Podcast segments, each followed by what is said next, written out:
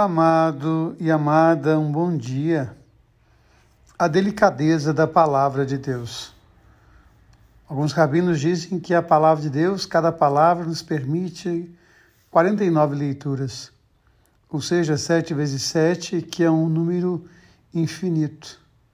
Cada vez que nós mergulhamos na palavra, ela sempre nos traz algo novo.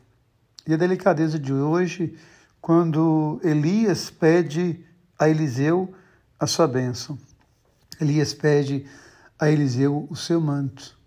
Tudo aquilo que era a graça e a bênção de Deus na vida de Elias se torna agora bênção e graça na vida de Eliseu, graças àquele manto.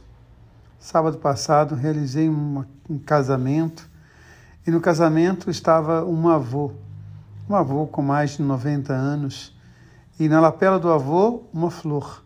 Fiz questão de pegar as alianças e colocar ali, naquela flor, na lapela daquele senhor de noventa e poucos anos, e ali oferecer a benção, pedindo que a bênção daquele ancião pudesse recair sobre aqueles jovens que estavam começando a vida.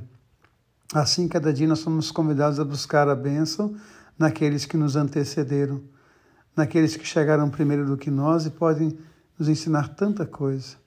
Assim faz o menino Eliseu pedindo a bênção de Elias, pedindo o manto de Elias, pedindo a graça de Elias. Que nós possamos sempre buscar naqueles que nos antecederam a bênção e deixar para aqueles que vierem depois de nós também a bênção. E quando nós olhamos para o Evangelho de hoje, gosto sempre de lembrar dessa tríplice dimensão do eu o eu em sintonia com Deus, a oração. O eu em sintonia com o outro, a esmola. O eu em sintonia comigo, o jejum. Que nós sejamos senhores da nossa vida e que nós sejamos sempre servos do Senhor, aquele que é o Senhor maior, aquele que nos oferece a vida, aquele que nos cobre com a sua bênção.